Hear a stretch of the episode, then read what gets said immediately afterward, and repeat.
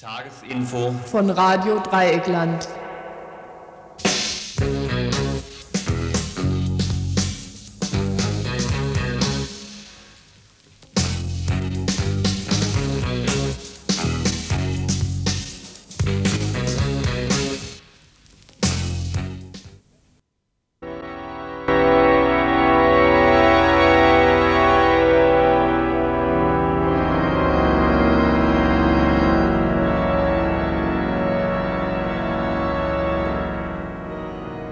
Tagesinfo von Dienstag, dem 22. März 1994. Kommen wir zu unserem ersten Thema. Seit 1982 engagieren sich Freiburger alternative Kulturgruppen im ARK, organisieren sich im Arbeitskreis Alternative Kultur. Seit nun also zwölf Jahren, seit nun also zwölf Jahren auch, geht der Kampf um eine Spielstätte, um ein soziokulturelles Zentrum, wie es schon genannt wurde, um die Gießereihalle, die es mal sein sollte, um die Panzerhalle, die der AAK gern als seine Spielstätte gesehen hätte. Aus all diesem wurde nichts. Denn vielerlei Anfeindungen aus Gemeinderat und Stadtverwaltung schafften es, immer wieder einen Regel vorzuschieben. Nun also in letzter Minute bei Sparbeschlüssen im Gemeinderat doch eine irgendwie Kompromisslösung. Der Arbeitskreis Alternative Kultur soll in die polyvalente Halle des Freiburger E-Werks in der Ferdinand-Weiß-Straße ziehen. Ob dies denn nun das letzte Mal sei, dass darüber im Gemeinderat behandelt wurde, fragten wir Atay Keller vom Arbeitskreis Alternative Kultur. Also ich glaube wirklich, dass es dieses Mal das letzte Mal ist weil äh, ich sehe keine andere Möglichkeit mehr, dass äh, der AAK jetzt äh, in der nächsten Zeit nochmal eine andere Halle findet. Und es ist auch von der politischen Situation meiner Ansicht nach die letzte Chance, ähm, eine Halle für uns zu finden, wo, wo wir dann endlich mal loslegen können. Nun gab es ja, es hat erfüllt der Streit zwischen dem ARK und den Betreibern des E-Werks der ganze Bände. Nun habt ihr aber wohl doch zusammengefunden. Ist das eine Muss-Ehe, eine Zwangsehe? Also ich würde schon sagen, im Moment ist es eine Muss-Ehe, weil ähm, die Politiker das so entschieden haben. Es ist ja nun hinlänglich bekannt, dass äh, wir und auch das E-Werk eigentlich diese Lösung erstmal nicht gesucht haben und äh, wir ja dann auch die Hubschrauberhalle gefunden hatten, die für uns eigentlich die optimale Lösung war, weil sie äh, doch, äh, sagen wir mal, noch sehr viel an Visionen irgendwo in sich hatte, auch an dem, wie man den Raum füllt und was man an Räumlichkeiten dort, wie man sie unterteilt und so weiter. Ähm, es ist jetzt eine Zwangsehe aus äh, doch Spargründen, würde ich sagen. Äh, wie heute in der Zeitung ja steht, es bringt jeder ähm, äh, was mit und äh, die Zuschüsse tun ein Übriges, damit wir uns vielleicht zusammenfinden, aber es stecken da noch viele kleine Teufelchen in den Details, würde ich sagen. Nun sind die Streits ja meistens eher interessant für Politiker oder eben für Kulturpolitiker. Was wird denn dem Zuschauer, der Zuschauerin in Zukunft geboten werden können in dieser Halle? Was könnt ihr dort realisieren? Was könnt ihr dort verwirklichen? Und was wird unmöglich sein? Also wir werden das Programm, was wir bisher natürlich äh, gemacht haben, weitermachen. Das heißt, wir werden diese kulturpolitischen Reihen, themenspezifische Reihen machen. Wir werden dort äh, eine Spielstätte für die freien Gruppen in Freiburg sein. Wir werden äh, versuchen, soweit der Etat reicht, auch interessante Produktionen von außerhalb äh, holen. Ähm, wir werden dort größere Feste natürlich auch feiern. Äh, es wird also, sagen wir mal, das, was in der Gießereihalle ursprünglich mal angelegt war, weiterlaufen, aber ähm, Abstriche wird es in jedem Fall im musikalischen Bereich geben. Dort denke ich, äh, wird man nicht so viele Veranstaltungen in dieser Richtung machen. Man wird sehr viel Rücksicht nehmen müssen auf die Umgebung, das heißt auf die Bildhauer, das heißt auf, die, auf den nicht vorhandenen Lärmschutz äh, im, äh, von einem Raum zum anderen. Ähm, wir werden auch äh, die Halle nicht zwölf Monate nutzen können. Das heißt, wir werden dort Abstriche machen müssen, mindestens äh, vier Monate. Das heißt, äh, da gibt es noch Verhandlungen mit, dem, mit den Bildhauern, mit den bildenden Künstlern äh, über die Zeitfrage. Also es wird insgesamt schon versucht werden, das Programm, mit dem wir gestartet sind und für das wir auch stehen, dass das da weiterläuft, aber wir werden äh, Abstriche machen müssen, was die Zeit angeht und was die musikalische Nutzung angeht. Nun hat sich ja der AHK aus ehemals einem Gießereihallenverein zu einem Veranstalter äh, gemausert. Jetzt wird euch doch diesen wegfallenden Streit um die Räume, äh, werdet ihr viele neue Möglichkeiten haben. Wie denkt ihr, dass ihr das nutzen könnt? Also ich denke, dass auch das ein Grund ist, dass jetzt endlich mal Schluss sein muss mit dieser Suche nach Räumen. Das geht inzwischen jetzt zwölf Jahre und das war nun, sagen wir mal, in den letzten Jahren doch hauptsächlich äh, unsere Beschäftigung. Wir wurden dann so zu halben Politikern. Wir mussten ständig mit Fraktionen reden, wir mussten taktieren, wir mussten all, alles möglich machen. Ich denke, jetzt kann man sich endlich auf die Arbeit konzentrieren und äh, darauf haben wir auch äh, Lust und von daher, ähm, ja, wir sind eigentlich froh, dass der Bereich jetzt, der teilweise ja wirklich 70 Prozent der ganzen Arbeitszeit ausgefüllt hat, dass das jetzt wegfällt. Ja, ich danke dir. Ja, die Teufel liegen noch im Detail, sagst du. Äh, große Abstriche wird es ja dennoch geben äh, von eurer Selbstständigkeit, was ihr machen könnt. Äh, werdet ihr jetzt dennoch die Sektkorken knallen lassen? Hier habt ihr jetzt endlich all das erreicht, wofür ihr zwölf Jahre gekämpft habt? Also da muss man schon ehrlicher, ehrlichkeitshalber sagen, äh, wir haben eigentlich das nicht erreicht, was wir wollten. Wir wollten ein eigenes Zentrum haben mit allen Möglichkeiten, so wie es ja in Baden-Württemberg auch in verschiedenen Städten inzwischen Zentren gibt. Ähm, das haben wir nicht so erreicht. Äh, das heißt, äh, wir kommen jetzt eigentlich eher in ein Projekt rein, werden dort eine Gruppe sein, eine sehr entscheidende Gruppe.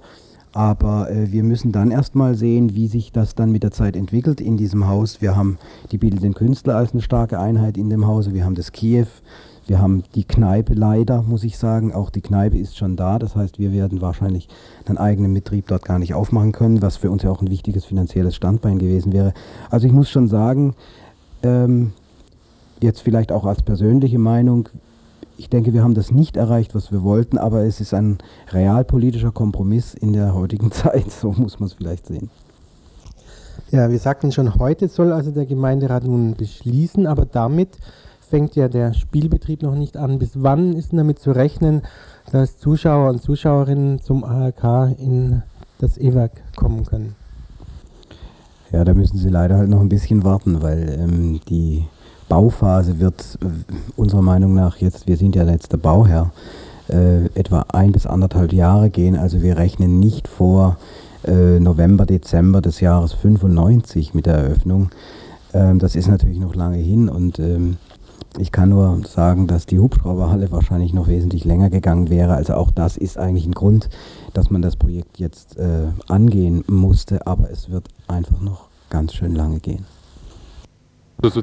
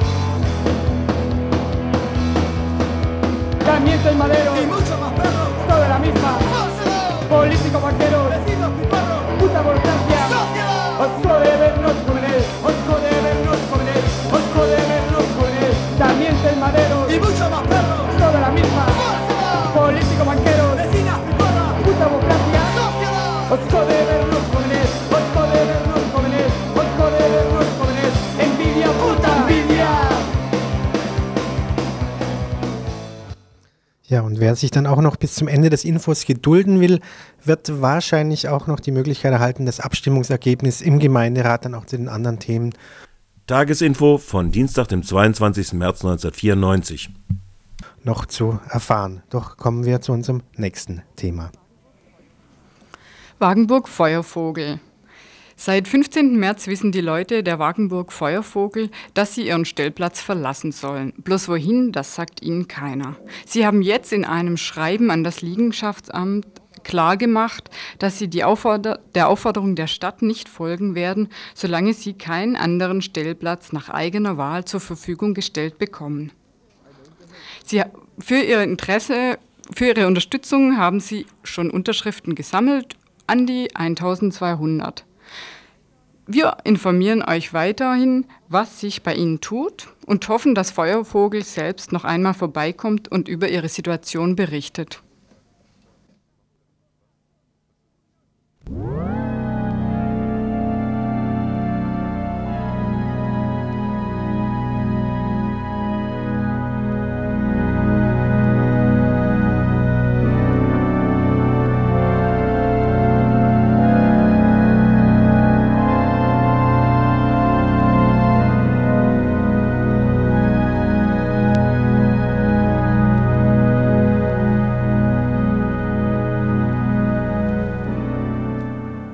Tagesinfo von Dienstag, dem 22. März 1994. Die A5 bei Lahr zwischen Karlsruhe und Basel war heute Ziel einer Aktion von Kurdinnen und Kurdinnen. Circa zweieinhalb Stunden war diese Autobahn von 70 Personen gesperrt, bis eine Spezialeinheit der Polizei eine Auflösung verfügte. Weitere Aktionen von Kurdinnen und Kurden, die daraufhin auf das kurdische Neujahrsfest und auf die Unterdrückung der Kurden und Kurdinnen in der Türkei, in der Südosttürkei hinweisen wollen, sind für heute und morgen noch geplant. Soweit die Bundesrepublik. Zum Nevros-Fest der letzten Jahre waren meistens Meldungen hier in der Presse zu lesen von Massakern der türkischen Armee an kurdischen Zivilisten und Zivilistinnen. Daher haben sich kurdische und deutsche Unterstützerinnen und Unterstützer entschlossen, dieses Jahr 1994 europaweit Delegationen zu organisieren, um sie nach Kurdistan zu schicken als Beobachterdelegationen sowohl für die Neujahrsfeste als auch für die Kommunalwahlen, die Ende dieser Woche dort stattfinden werden. Wie die türkische Regierung darauf reagiert, erfahren wir in einem Telefongespräch mit der Koordination dieser Delegationen, die von der Bundesrepublik aus Frankreich, England und der Schweiz nach Kurdistan entsandt worden waren. Es ist so, dass die Delegationen weiterhin äh, von ihrer Arbeit gehindert werden. Die Delegationen sitzen hauptsächlich in zwei Städten äh, unter großem Polizeiaufwand, in Diyarbakir und Batman. Äh, weitere Delegationen äh, sind, haben heute äh, Hakkari und äh, Irder erreicht. Die Delegation, die im Irder war, wurde dort auf Polizeirevier gebracht und auf Polizeirevier heftig geschlagen. Insbesondere die zwei Teilnehmer der Delegation, die Türkisch konnten, wurden ziemlich niedergeschlagen.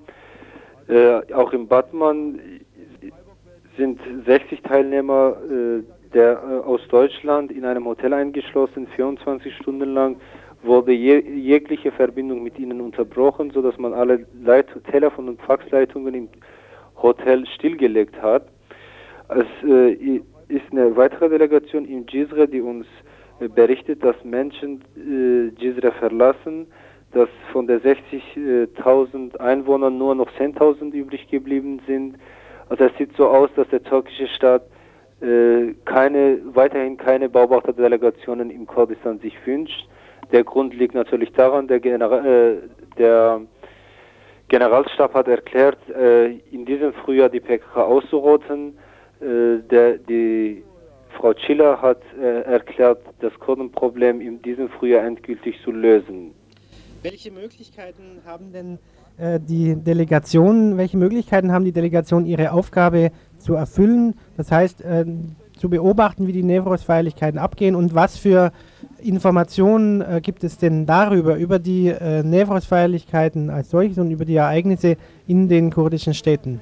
Also äh, viele Möglichkeiten gibt es nicht. Sie, sind, sie können nur äh, durch Telefonate mit Menschenrechtsvereinen, mit der Partei der Demokratie, mit Zeitung Özgür Gündem und mit anderen Personen, zu denen sie Kontakt haben, nur per Telefon in Kontakt treten. Auch die Telefone werden abgehört.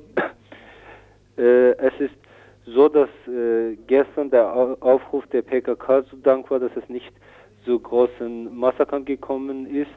Äh, nämlich die PKK hat aufgerufen, äh, am Nevros nicht auf die Straße zu gehen, äh, in dieser Lage, wie es äh, heute im Kurdistan ist, sondern das Nevros-Feier daheim zu feiern.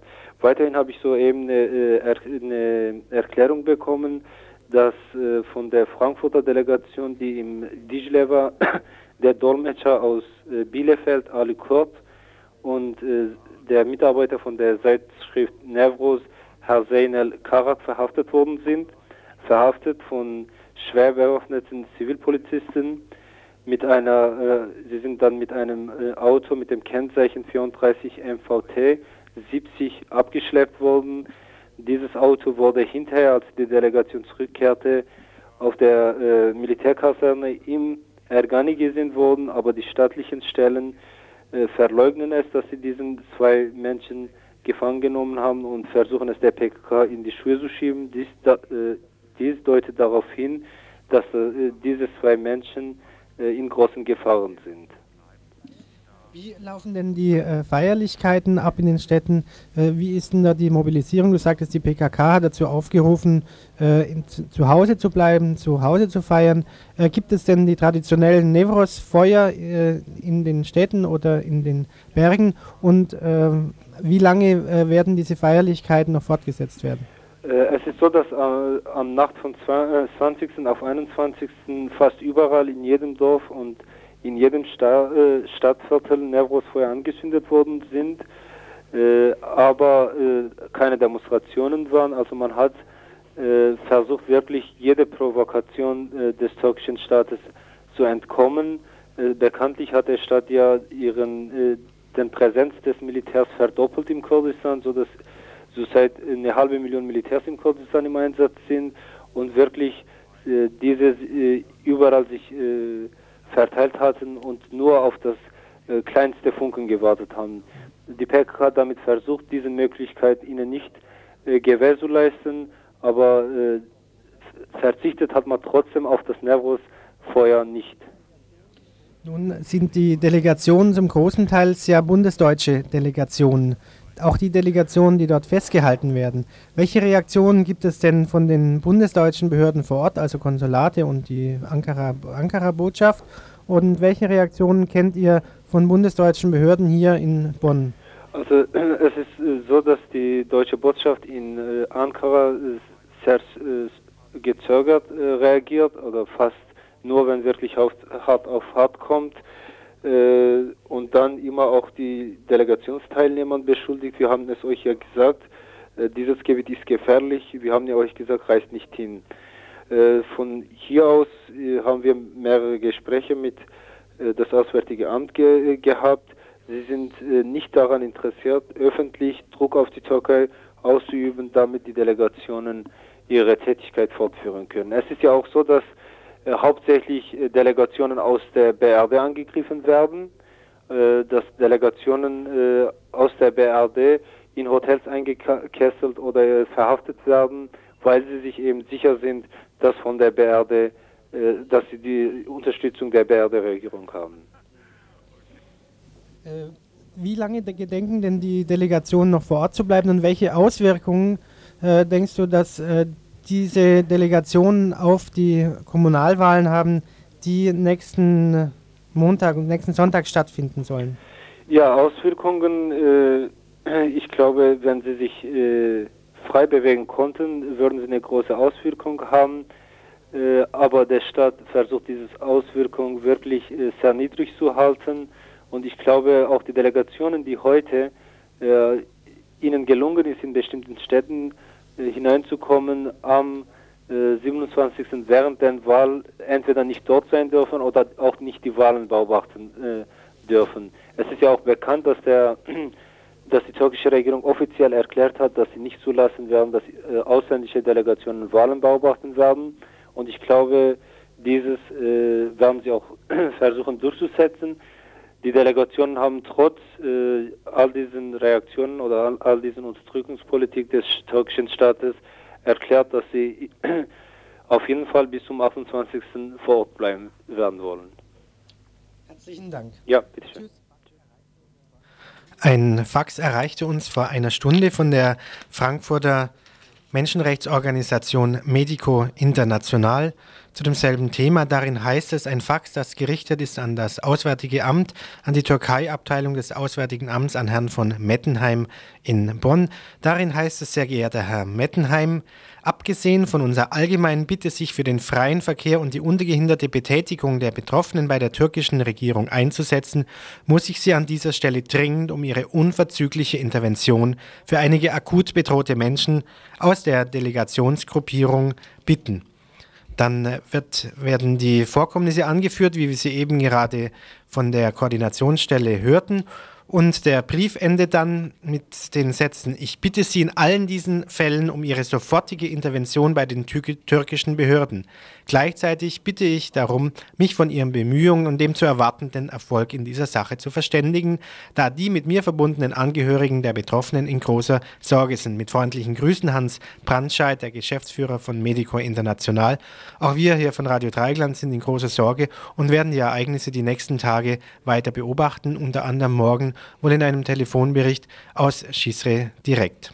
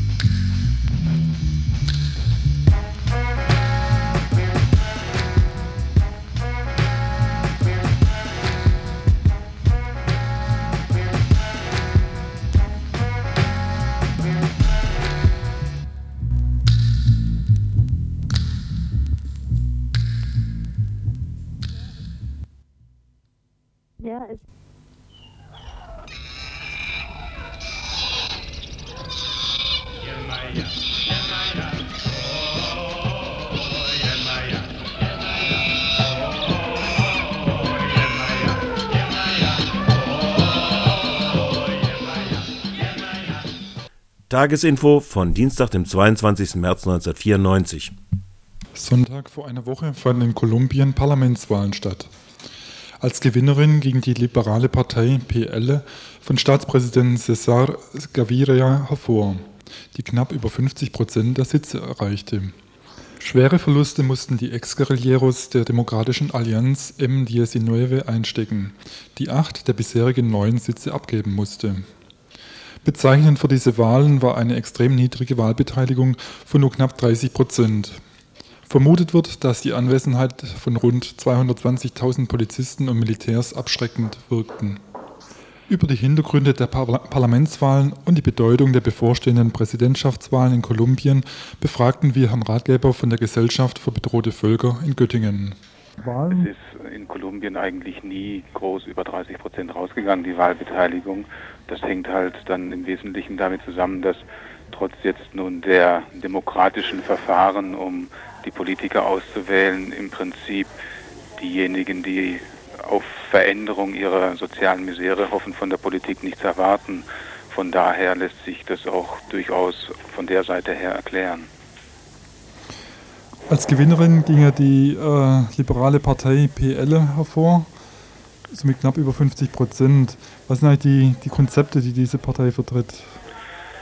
Ja, durchaus ganz typisch, was für liberale Parteien so bekannt ist. Ein, eine Öffnung des Marktes, die ja, freie, das freie Spiel der Marktkräfte, das ist sehr zentral, zumindest seit der Regierung Gaviria geworden für die liberale Partei. In der Geschichte Kolumbiens ist die liberale Partei noch ähm, versehen mit dem Anstrich des Antiklerikalen. Sie haben bestimmte Reformgesetze durchgeführt, die eben der katholischen Kirche die Verfügung über Territorien genommen hat, auch teilweise äh, die Einwirkung der Kirche in die Ausbildung zurückgeschnitten haben. Das sind so die wesentlichen Unterscheidungspunkte jetzt zu den Konservativen. Ansonsten gibt es da nicht so große Unterschiede.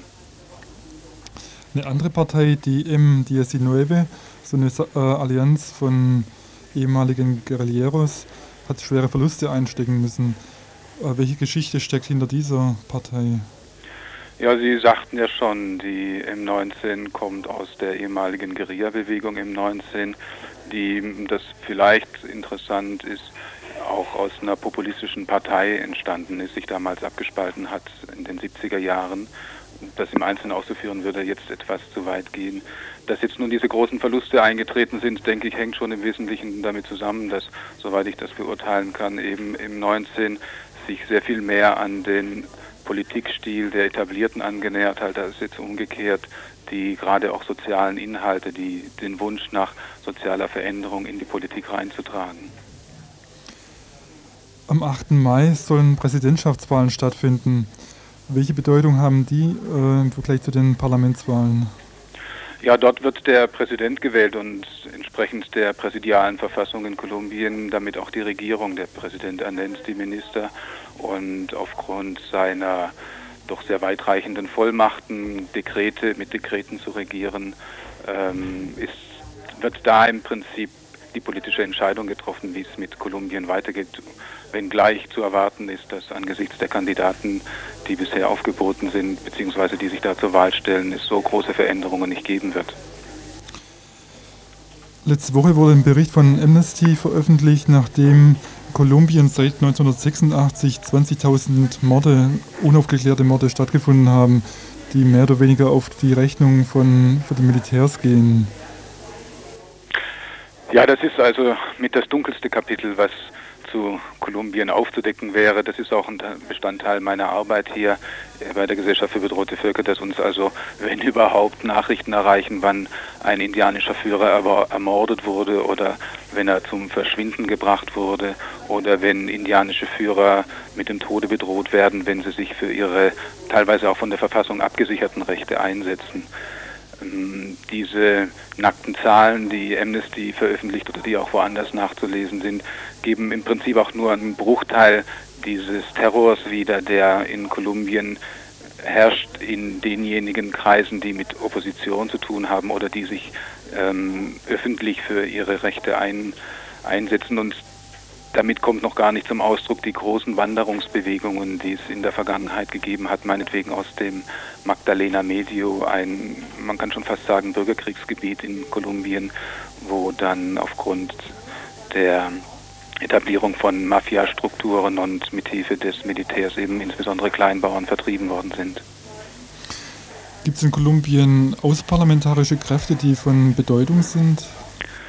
Ja, wenn ich so die letzten Jahre oder meinetwegen auch die letzten zwei Jahrzehnte Revue passieren lasse, dann fallen mir natürlich auch besonders die indianischen Bewegungen ins Auge, die es doch, ja, man muss schon sagen, geschafft haben, dass die 1991 erneuerte Verfassung Kolumbiens Anstriche gekriegt hat, die mit ihrer indianischen, die ihrer indianischen Identität und den entsprechenden Forderungen doch weit entgegenkommt. Angefangen damit, dass es nun laut Verfassung zumindest eine multikulturelle Gesellschaft in Kolumbien gibt, bis hin zu der Möglichkeit, dass in denjenigen Gebieten, in denen indianische Bevölkerung die Mehrheit darstellt äh, und von der Tradition, von der Geschichte her es abgesichert ist, eigene Verwaltungs- und Regierungsformen entstehen können. Natürlich unter dem Patronat des kolumbianischen Staates, aber immerhin für lateinamerikanisches Land, das ähm, aus der Geschichte sehr viel mit der einen Nation und der einen Kultur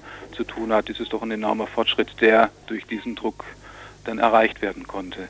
Zum Zweiten wären sicher noch auch zu nennen, gerade in den Städten sogenannte soziale Bewegungen, ähm, im Prinzip ähm, ähnlich den Bürgerinitiativen in der Bundesrepublik der 70er und 80er Jahre, die eben dadurch, dass sie keine direkten Ansprechpartner auf der politischen Ebene finden, sich zusammenschließen und ihren Unmut über schlechte Wasserversorgung, Elektrizitätsversorgung, schlechte Gesundheitsversorgung über diese Form dann äußern und eben auch da durch ihren unmittelbaren und meistens ja dann auch sehr energischen Protest doch auch wieder einiges bewegen konnten. Der Paro Civico, der Zivilstreik, ist ja auch schon eine Wortschöpfung, die aus Kolumbien kommt.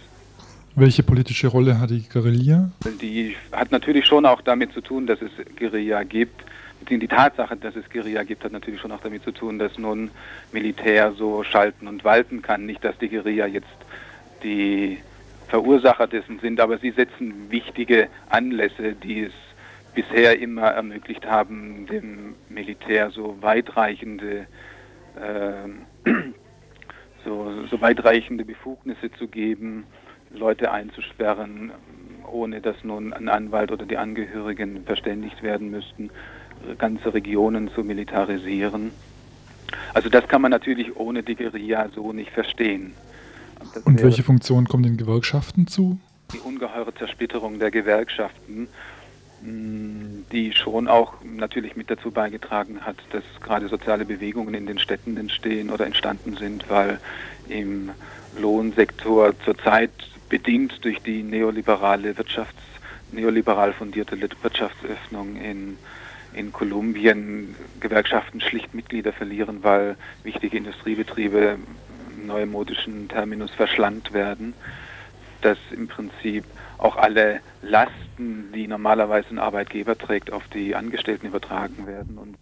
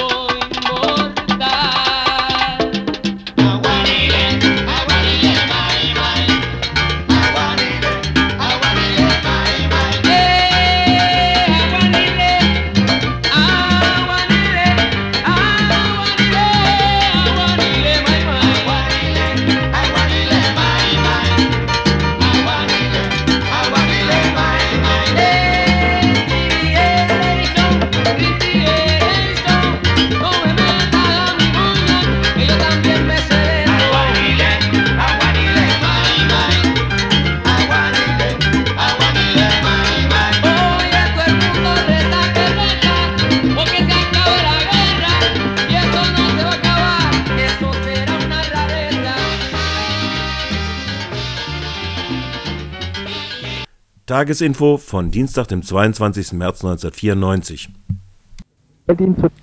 Alle kennen es noch von den vergangenen Sommern, wenn das Wetter zum Besuch der Baggerseen und Freibäder einlädt und in der Presse die Ozon- und andere Spitzenwerte einem diese Freude gründlich vergällen.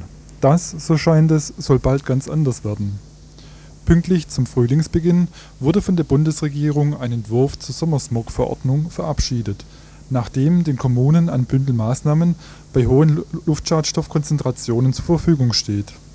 Was genau in diesem Entwurf steht und welche Konsequenzen sich hieraus ergeben, hierzu fragten wir Herrn Zimmer vom Umweltschutzamt der Stadt Freiburg. Da geht es um eine Verordnung, die aufgrund des 40 Absatz 2 des Bundesemissionsschutzgesetzes erlassen wird und Grenzwerte für drei Parameter benennt, bei denen äh, Maßnahmen in puncto Verkehr geprüft und unter Umständen auch angeordnet werden sollen.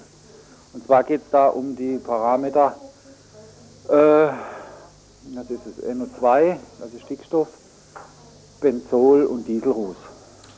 Und um Ozon geht es da nicht? Nein, Ozon hat man ausdrücklich ausgenommen, weil der Verordnungsgeber davon ausgeht, dass kleinräumige Maßnahmen auf die Ozonbildung keinen Einfluss haben. Und welches Instrumentarium und Maßnahmen steht den Kommunen da zur Verfügung?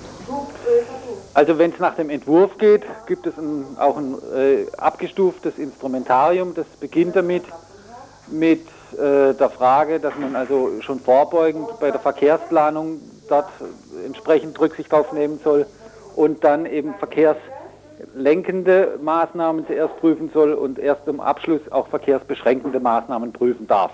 Wobei es dann noch einen schönen Vorbehalt gibt, auf die ähm, Durchgängigkeit des Verkehrs nochmal besonders Rücksicht zu nehmen ist. Was ist unter den verkehrslenkenden Maßnahmen zu verstehen?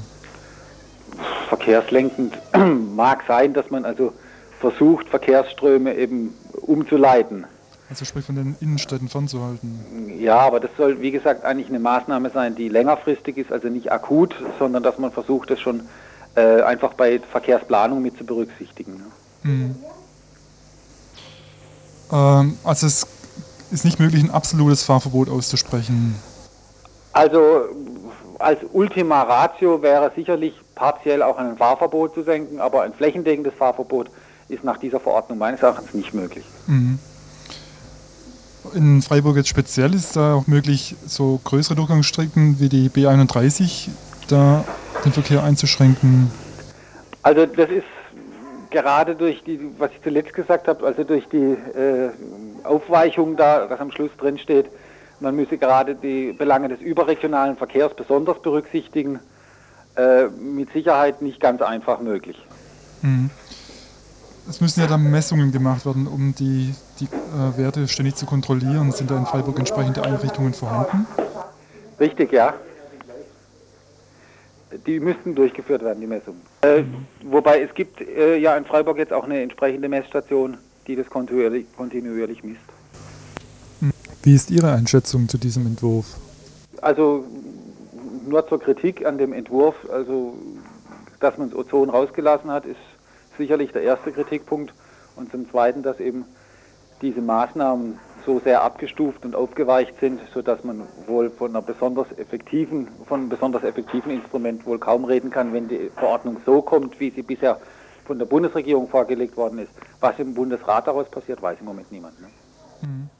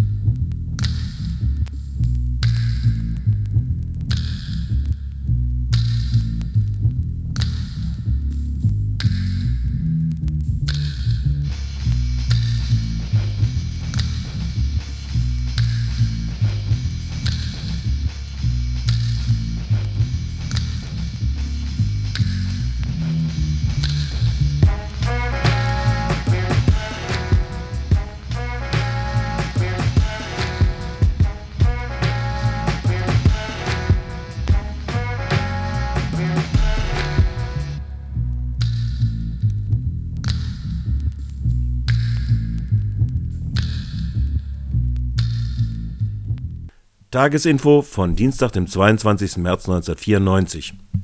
Heute Abend findet im Viere-Bahnhof nochmal eine Veranstaltung zu Bosnien statt mit dem Titel Krieg in Bosnien, nicht Schicksal, sondern Politik. Dazu eine der Veranstalterinnen vom Arbeitskreis Alternative Kultur. Ja, also heute die ist um äh, 20 Uhr im FKF, äh, Viere Bahnhof, wollte ich noch dazu sagen. Und die Veranstaltung bildet quasi den Abschluss für die Filmreihe, wo es um das Thema ging, andere Einblicke. Wie sieht es dort vor Ort aus? Wie betrachten wir das Ganze? Heute Abend war ursprünglich äh, Frau Fadila Mimisevic eingeladen. Ich muss gleich dazu sagen, sie kann leider nicht kommen, weil sie morgen früh einen ganz wichtigen Termin hat. Und stattdessen schickt sie eine Vertreterin, eine Ärztin aus Sarajevo, Hiba Trifonovic, die eben heute Abend den, äh, die Diskussion bestreiten wird. Und äh, um was geht es da bei der Diskussion? Ähm, der Diskussion wird äh, vor allen Dingen darum gehen, um die Politik der Europäischen Union und der UNO, weil da gibt es ja bekanntlicherweise ziemliche unterschiedliche Positionen. Einerseits von der Friedensbewegung hier, die sagen auf keinen Fall militärische Einmischung. Es gibt auch die Position, die ich richtig finde, global zu sagen, man soll der UNO nicht so viel Macht zusprechen als Weltpolizei während Menschen aus Bosnien, die ganz konkret betroffen sind, die den Völkermord mitbekommen haben, die ethnischen Säuberungen da eine ganz andere Position haben, nämlich sich eine Einmischung, sage ich mal, der UNO, der Weltengemeinschaft wünschen, die fordern, die ja auch gefordert haben, dass der Waffenboykott gegenüber Bosnien aufgehoben wird.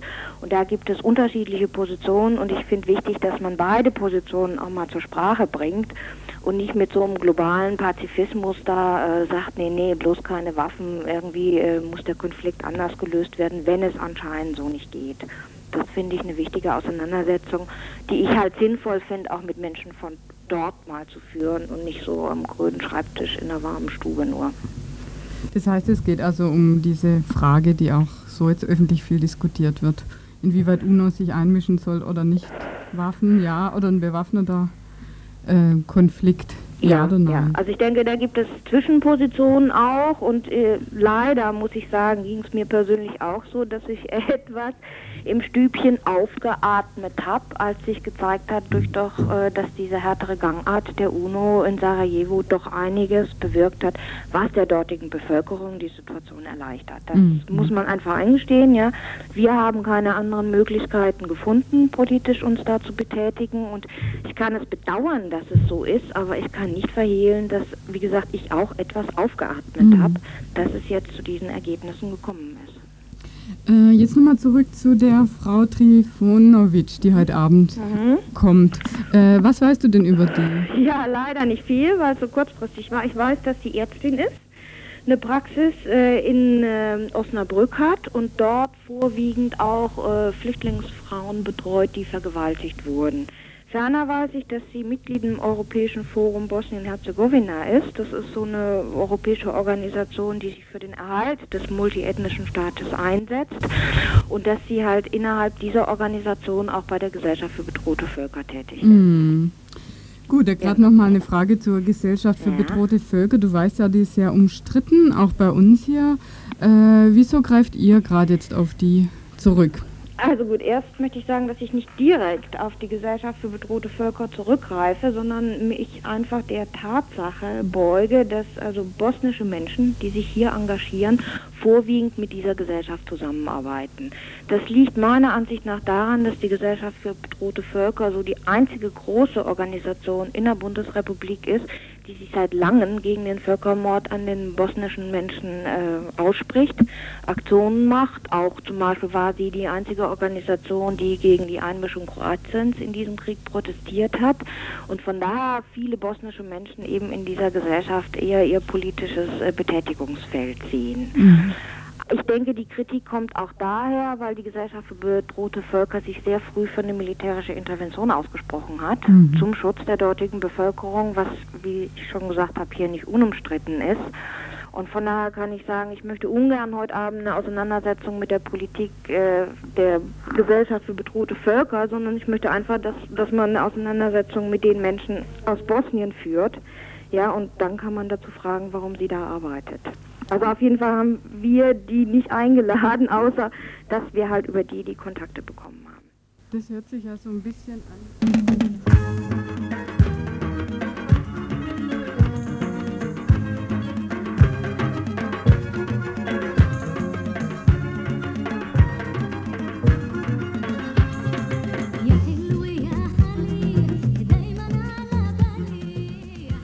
Das heißt also, heute Abend wird es eine spannende Diskussion geben. Wir sind der Meinung, dass der Krieg in Bosnien mit einem Faustschlag von der UNO oder militärischer Intervention sonst woher nicht so einfach zu beenden ist.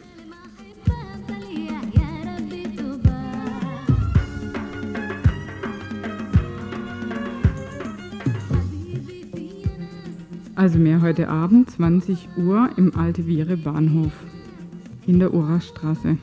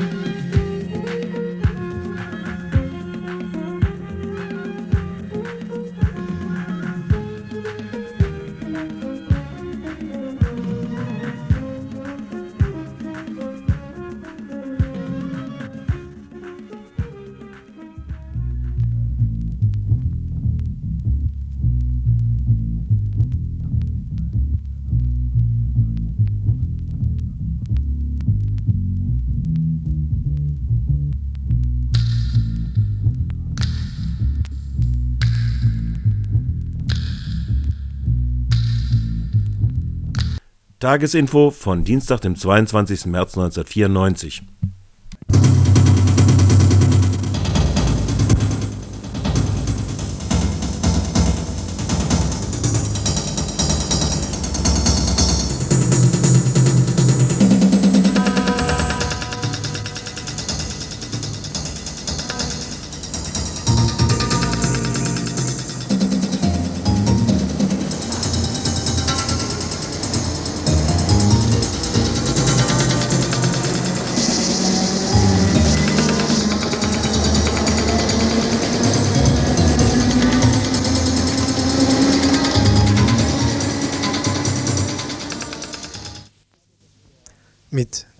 Takten beginnt der Film Schwarzfahrer des Freiburger Filmemachers Pepe Dankwart. Gäbe es eine linksradikale Boulevardzeitung mit Freiburger Lokalteil, müsste die Schlagzeile wohl lauten Freiburger Antifa-Film mit Oscar ausgezeichnet. Denn genau dieses ist dem Kurzfilm des Freiburger Filmemachers widerfahren. Der Award der Filmhochschule in Los Angeles wurde Pepe Dankwart für seinen Film Schwarzfahrer verliehen. Pepe Dankwart ist Mitbegründer der Freiburger Medienwerkstatt und lebt seit circa einem Jahr in Berlin. Wir sprachen mit Bertram Rotermund von der Freiburger Medienwerkstatt. Na, wir sind da groß vorm Fernseher gesessen, haben erstmal Bauklötze gestaunt. Obwohl, ich muss sagen, nach der Nominierung war ja die Chance nicht so schlecht, dass er den Oscar kriegen könnte. Aber es war einfach witzig und auch äh, schon ein bisschen makaber. Also den Pepe einmal einerseits hier zu erleben und dann dort im Frack äh, unter den ganzen Filmgrößen zu sehen. Es war schon eine sehr absurde, aber auch sehr lustige Situation. Und, und ich finde, ich meine, wir haben uns sehr gefreut, ja. Also auch für den Pepe, weil für den Pepe bedeutet das natürlich, dass er äh, äh, seinen nächsten Spielfilm, den er ja machen will, auf alle Fälle, dass er den bestimmt finanziert kriegt, ja. Und das ist natürlich für ihn total super. Kannst du kurz ein paar Worte erzählen zu dem Film, ähm, worum es sich da dreht, wie der gemacht ist? Ja, der Film äh, basiert auf einer Geschichte, die sich äh, angeblich, also so haben uns Bekannte erzählt, in Basel in der Straßenbahn abgespielt hat. Äh, es ist eine Situation in der Straßenbahn. Äh, ein Schwarzer steigt ein und setzt sich auf den einzig freien Platz, der noch da ist, neben einer alten Dame. Die ist sehr, sehr unwillig und sehr ausländerfeindlich.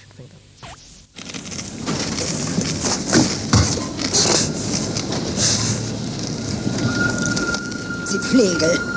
Warum setzen Sie sich nicht woanders hin? Es gibt doch genug Plätze hier. Jetzt kann man schon nicht mehr Straßenbahn fahren, ohne belästigt zu werden. Wer von unseren Steuern profitiert, könnte sich wenigstens anständig benehmen.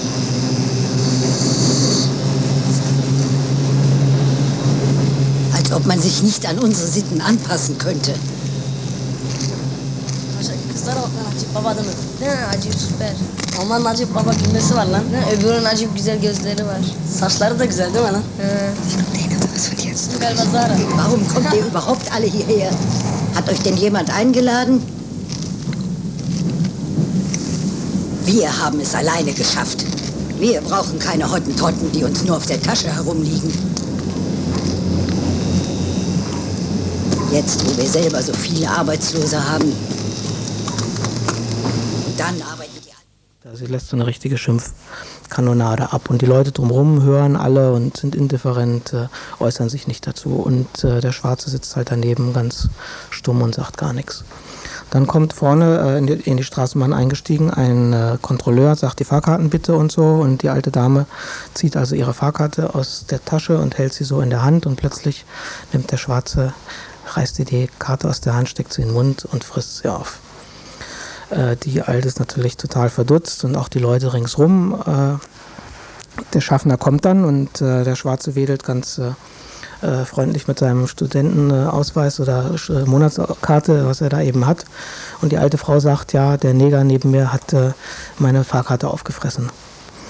Und der Schaffner glaubt das natürlich nicht und sagt, nein, eine bessere Ausrede fällt ihm wohl auch nicht ein und nimmt sie mit raus aus dem Wagen und sie ist quasi Schwarzfahrerin in dem Moment. Ja. Und ich meine, das Tolle an der Geschichte ist eben, dass sich der Punkt so umdreht.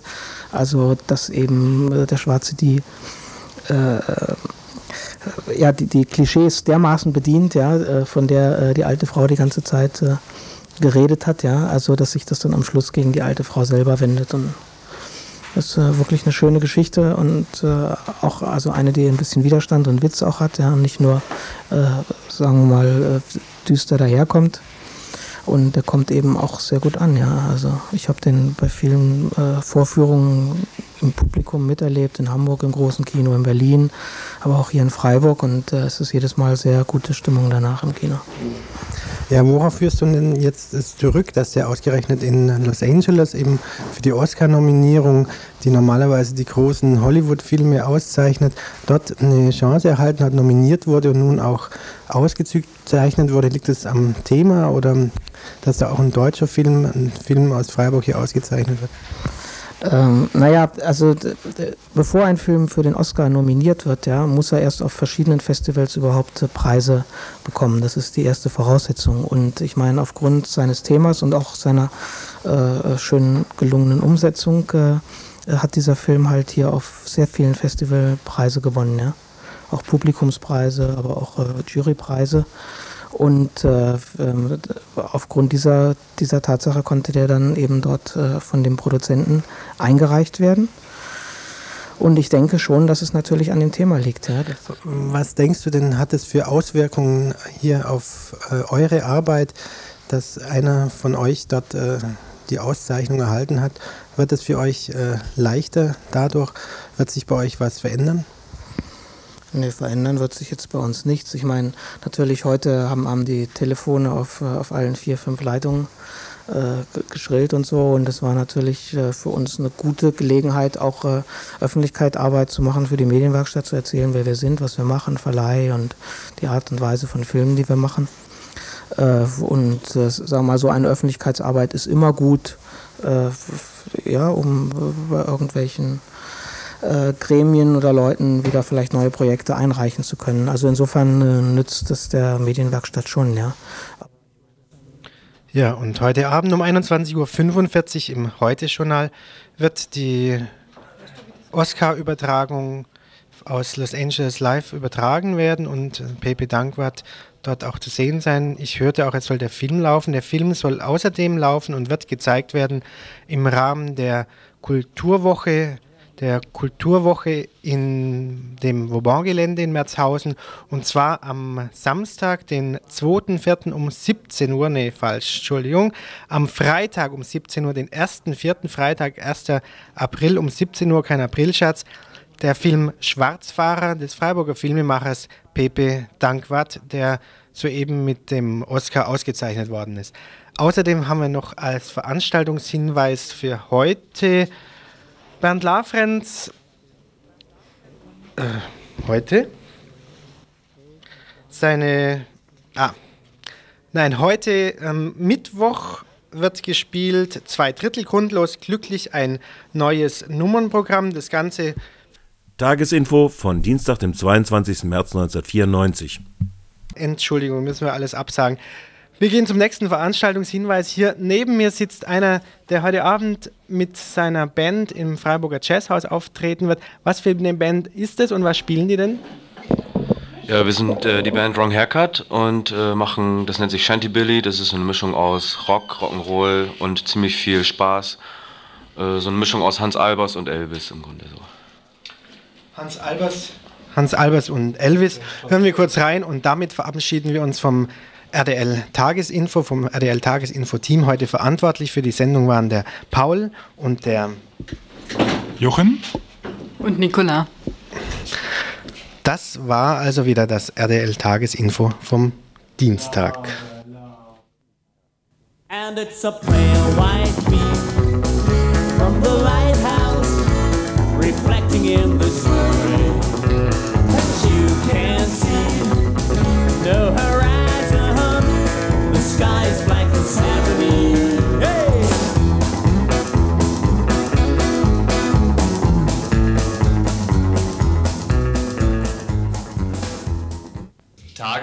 Info von Radio Dreieckland.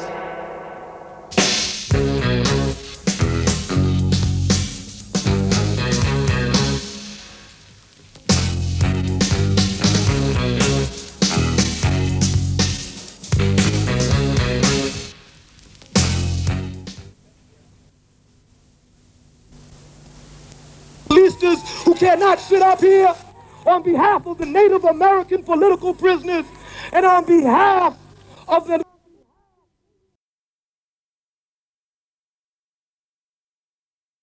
Tagesinfo von Dienstag, dem 22. März 1994. Tagesinfo von Dienstag, dem 22. März 1994.